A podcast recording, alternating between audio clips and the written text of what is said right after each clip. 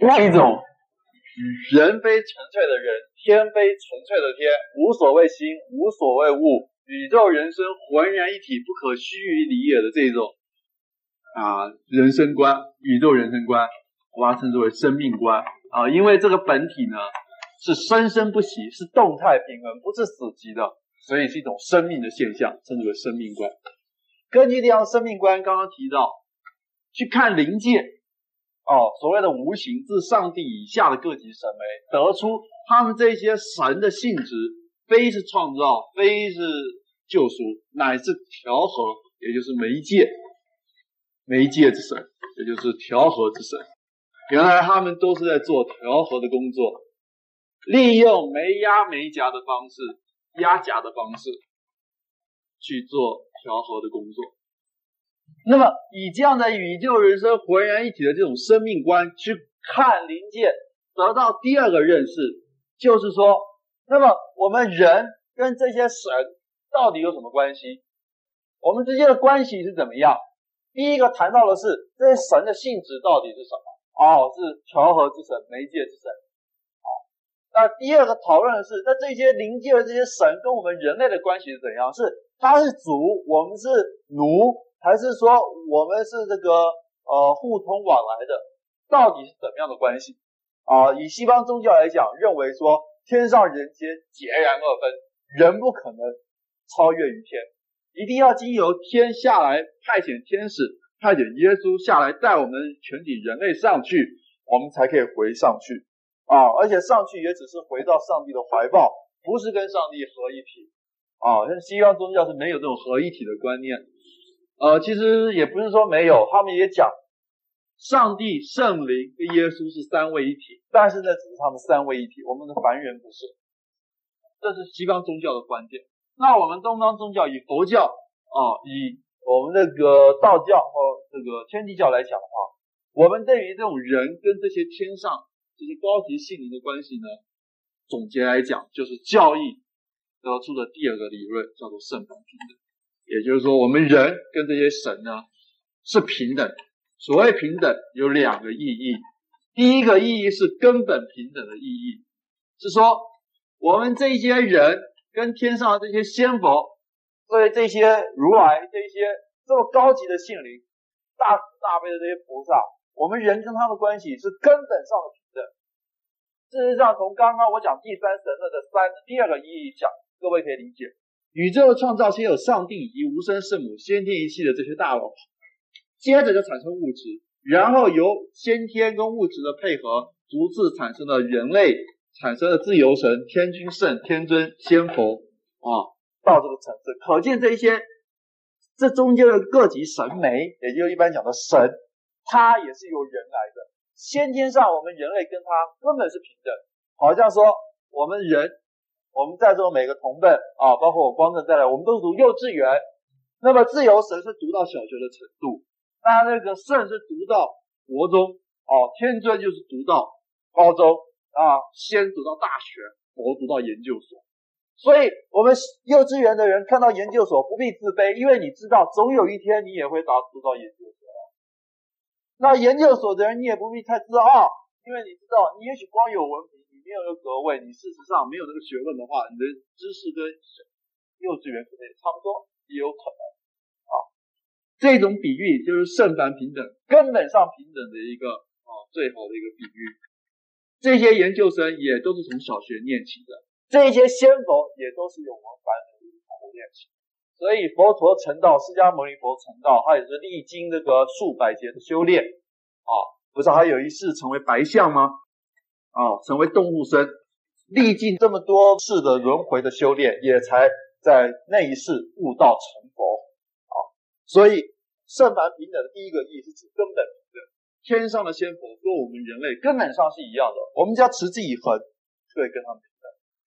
第二个意义讲的是积极的意义，也就是所谓的超凡入圣。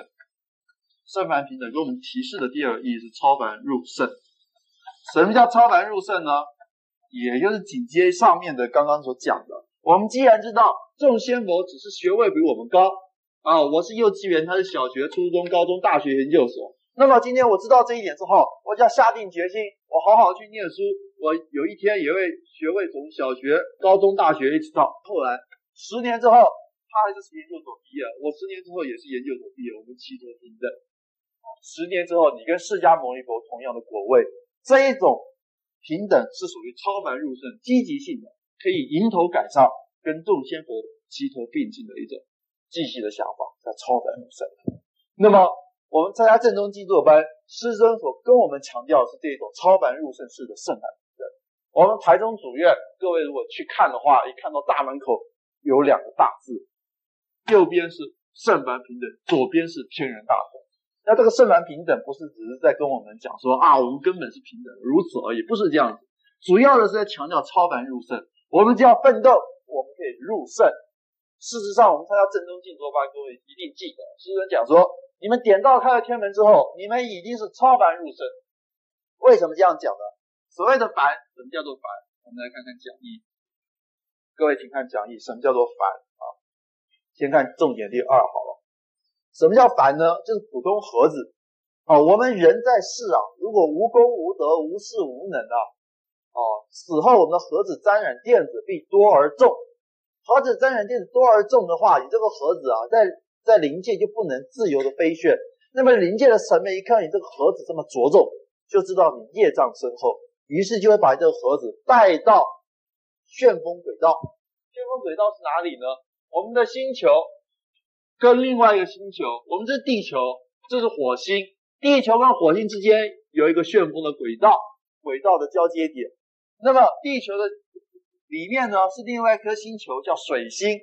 水星最靠近太阳了，再过来是水星，那水星再过去就是太阳了。好，我们地球第三颗。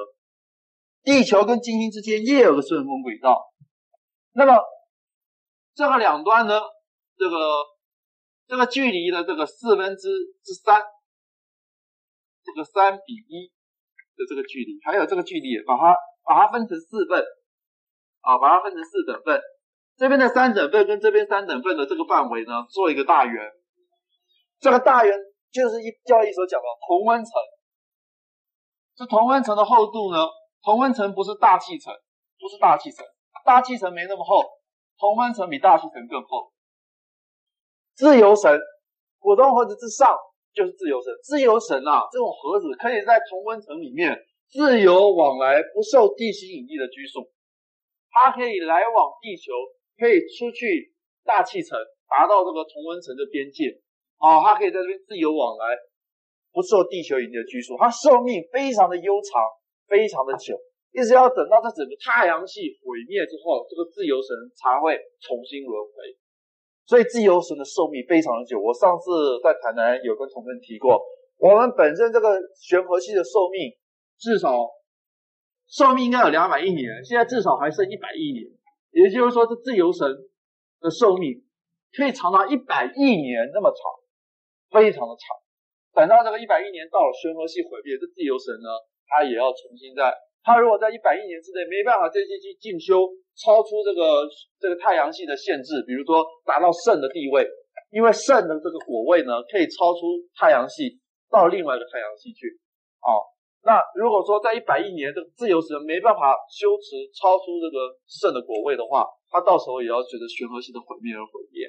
哦，重新再轮回也会。当然，如果他在这个期间之内他修持够了，他超到超出到这个圣的这个地位的话。他们就已经可以到其他的玄合系去执行他其他的任务，这是题外话。那么我现在讲的是自由神，它一般在这个同温层里面，它担任什么样的调和任务呢？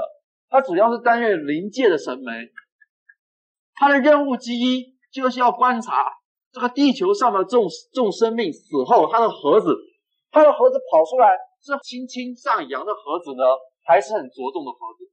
如果是很轻轻上扬的盒子，这种盒子啊，会自己找到它的归处，有它自主能力，那神明不必管。如果是重浊的盒子，那是这种自由神的神明一看，而你这个盒子着重作孽多，于是他就把这个盒子呢带到旋风轨道。旋风轨道，聚焦一讲说有很大的旋风力，但这个旋风力是一个形容词，不是说真的有风啊，不是我们地球上那个风，它只是一个形容词啊。至于那实际是什么？现在科学家也还没研究到这里啊，我也不知道。还有待进一步去研究啊。那么交易上讲说，这个自由神这个神媒会把这个着重的盒子啊带到旋风轨道。盒子之所以着重，是它外面沾了很多阴电子，因为它这一辈子呢恶事邪念做太多，盒子就沾了很多阴电子，所以着重把这个着重的盒子带到这里，把它的外表的阴电子剥掉，好，露出里面阳性的电池，然后再把这盒子放逐到地面，让这个盒子随风飘荡，飘到木头旁边，被木头吸进去，叫转世变为木头。飘到石头旁被石头吸进去，叫做转世变为石头；被猪、被狗或者还是被人吸进去，就转世变为猪、狗或者人。那这一种就是一般讲的因果业力的轮回，是这个盒子自己没办法自己做主，没有选择权，你一切是听着神媒的安排。那这个是做人最悲惨的境界，这一种，你没有自主权，没有自主权。啊，那自由神这种神媒就是担任这样的一个工作。那这种盒子呢，一般就叫普通盒子。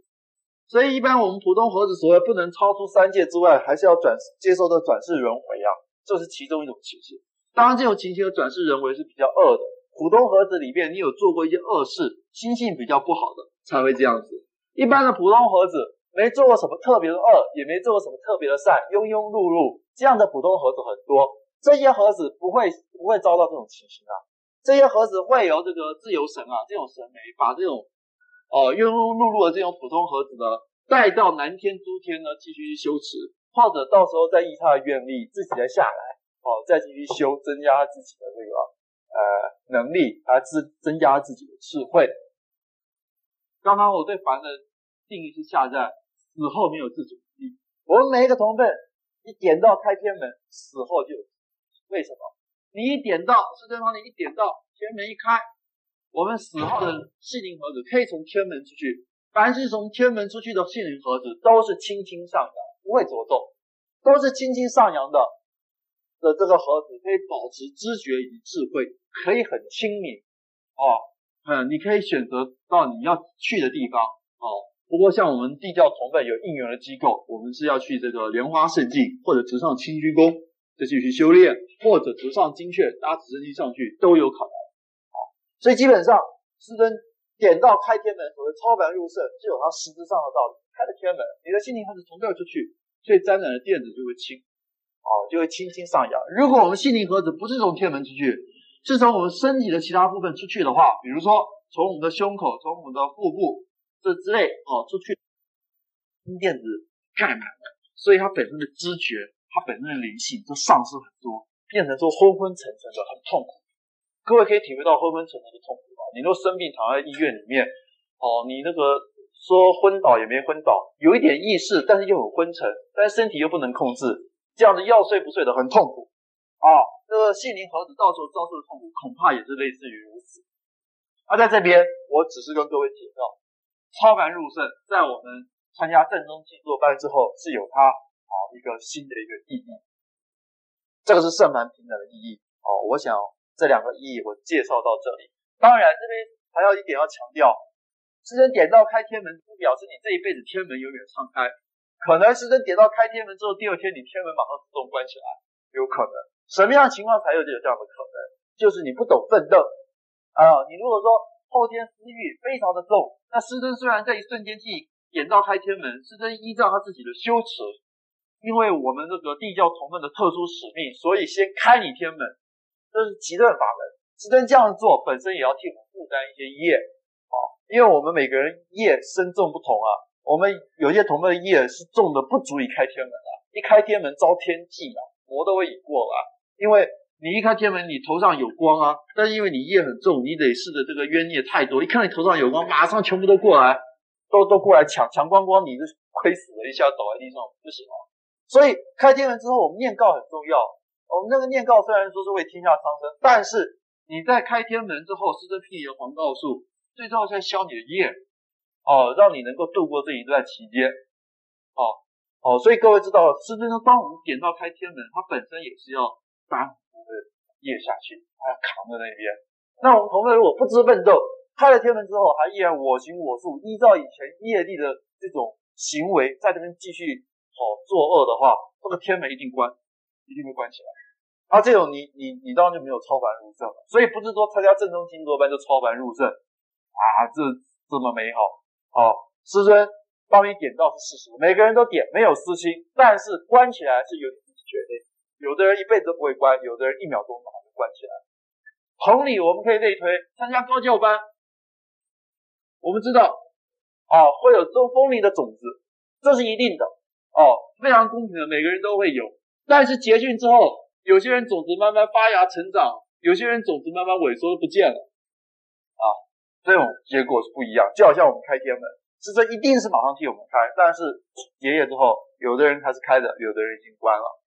所以重要的不在于你们参加正宗坐班，重要的不在于你们参加高教班，重要的是在我们的心态。重要是在我们了不了解师尊讲的超凡入圣的意义。凡是死后没有自主能力，圣是死后生之前就已经有自主能力的姓名叫做圣，这个是死后没有自主能力的这种凡。所以我们要超凡入圣，重要的不是在讨论到底有没有开天门，到底有没有风云的种，最重要是要问你自己，你本身有没有自主奋斗的这种。心有的话，你的盒子必然轻轻而上扬，死后不必劳驾自由神，因为你搞不好你的果位比他更高，都有可能。好，这个是圣凡平等的两个意义，我在这里做个简单的介绍。那么各位请看回讲义，对于凡呢，我刚刚做了一个这样的一个解释。那么对于圣呢，我们也还要详细来探讨一下。圣，我们要从盒子的八大等级谈起。所以以前在盒子论，我就。讲的不太多了，因为在后面呢，在这边我们都陆续会谈到盒子哈。盒子八大等级呢，我们也是谈了很多次了。这一次要从另外一个角度来谈一谈这个八个等级。从什么角度呢？我们这个盒子呢自主能力的角度来谈一谈。各位请看盒子的第一个等级，叫普通盒子嘛，啊，我写个普盒。普通盒子这种盒子啊。它的自由多不多？不多，它的自由很少。为什么？这个盒子啊，它一脱离人的肉体之后啊，这是地球。那么这个是同温层。它一脱离这个肉体之后，有两种吧，一种是比较善良的，所谓善良也不是说善良了，庸庸碌碌之辈；一种是有做恶的恶徒的。这种恶徒刚刚已经讲过了，他根本别无选择，他被神媒带到这边去剥削，然后再放到。地表，他还被地表的这个引力吸住，在地表附近慢慢飘荡，很昏沉的飘荡，遇到什么就被什么吸进去，转世投胎，因果业力轮回不已的，好，这个是很悲惨的。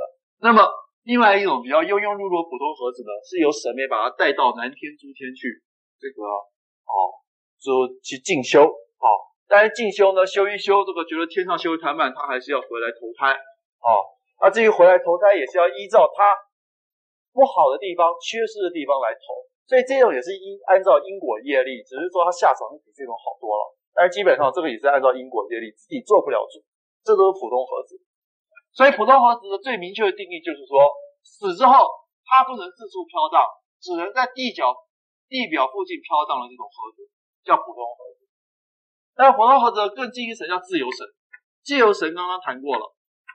它的自由的范围就很大，它可以在同温层之内四处的飘，四处的旅行，可以来往地球任何一个地方，甚至可以跑到外太空，但是不能超过旋风轨道，因为自由神的修养不够，没办法突破旋风轨道。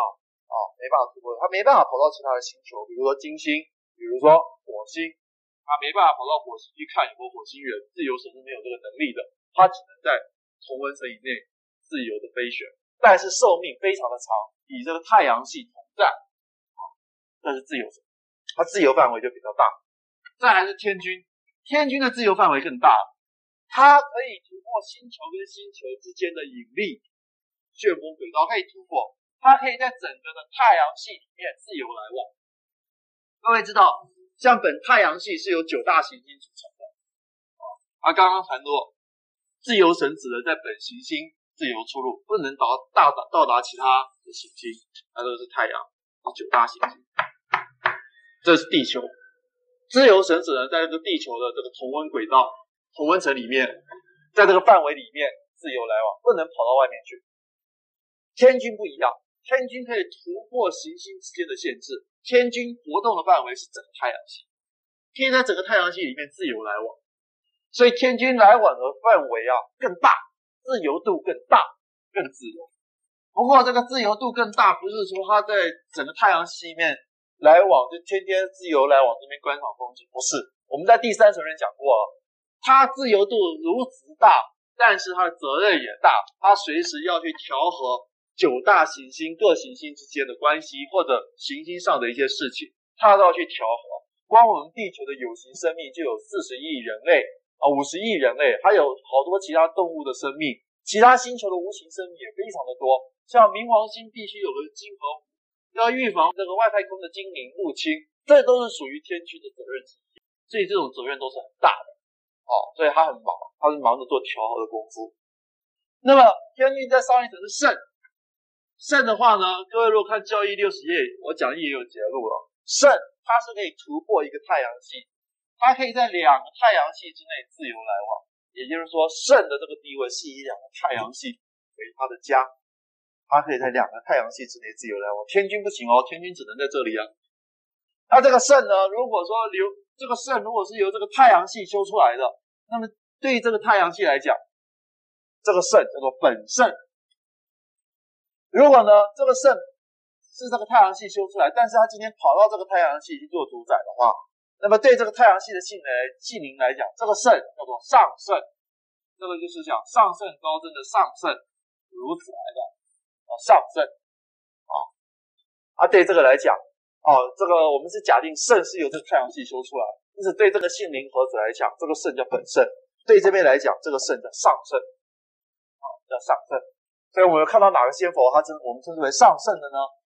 表示它不是我们这个玄合系修出来，是其他的星球、其他的玄合系所修出来的，哦，来到地球来的，这样子。好，那肾的这个。自由度更大啦，但是也就是说，它要负责调和的范围更大了。啊。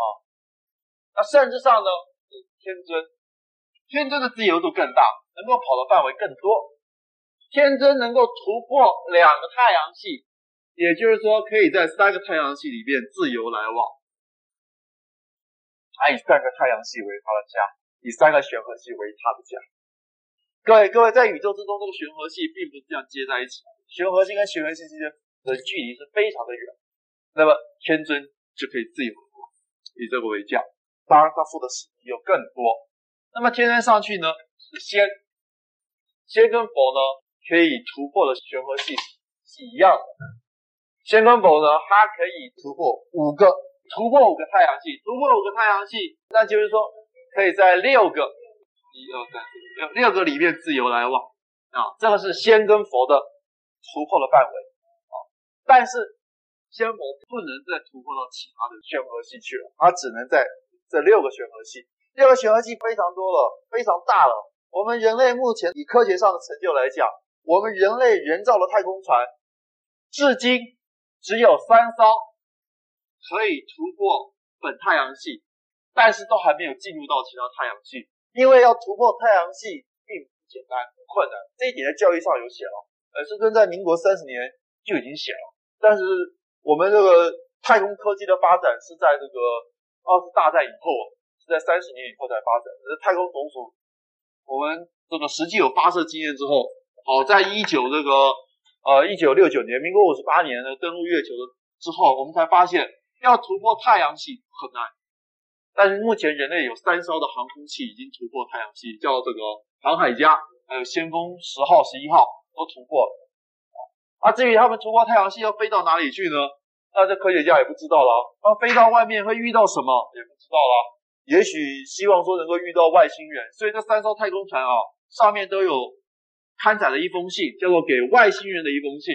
我在教义的第一堂有放给大家看，先后有两封啊，一封是图片，那，一封是唱盘，总共有两封信，写给外星人，跟外星人打招呼，同时还有注明这个。太空船是来自哪个太阳系的哪个星球？希望外星人有空来看看我们。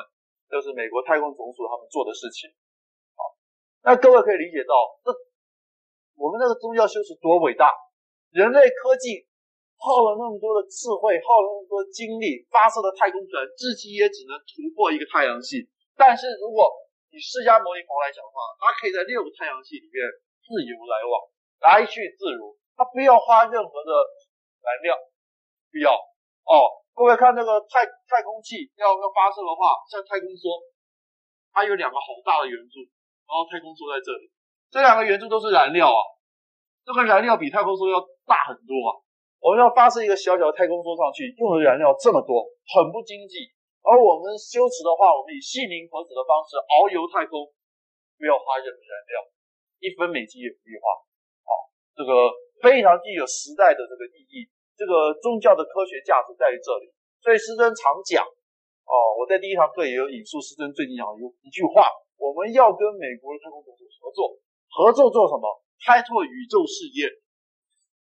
怎么样开拓宇宙视野？因为美国太空总署为了要了解宇宙的现象。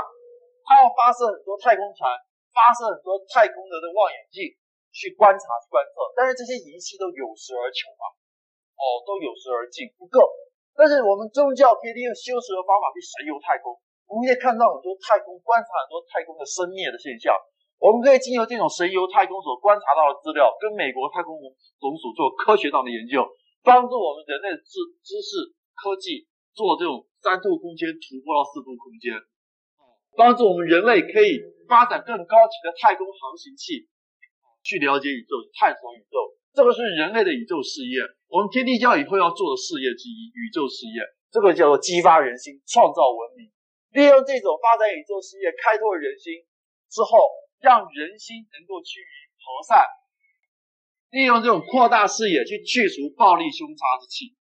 我在第一堂课也强调，传统的宗教是以道德。来感化人心，天地教除了以道德感化人心，也就是念着这些感化人心之外，你还要再加上另外一个新的，就是叫做开拓视野来度化人心。我们一定也要同时开拓视野来度化人心。我这个上次有举的，在清初到清末，我们台湾也有很多的这个漳州人、泉州人的械斗，哦，我有跟各位提过了，那一种都是因为他们视野太狭窄。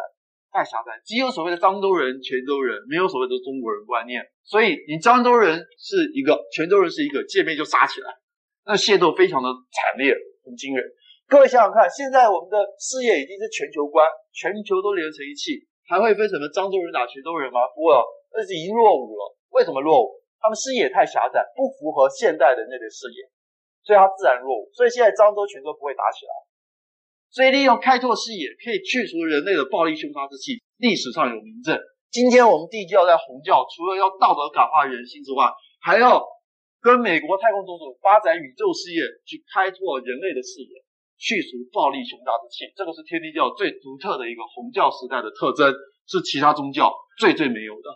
我们要把握这一点。那么这边呢，是谈的是仙佛可以突破五个玄合系，在六个玄合系里边自由来往。那上帝呢？上帝可以突破六个玄合系，可以突破六个玄合系的话，教义讲说，就是可以在整个大宇宙自由来往。因为他说，宇宙基本上是以这个六个玄合系为一个单位。哦，你要突破这个单位的话，你在别的单位都可以突破，都没有问题。那上帝就可以来往宇宙各地。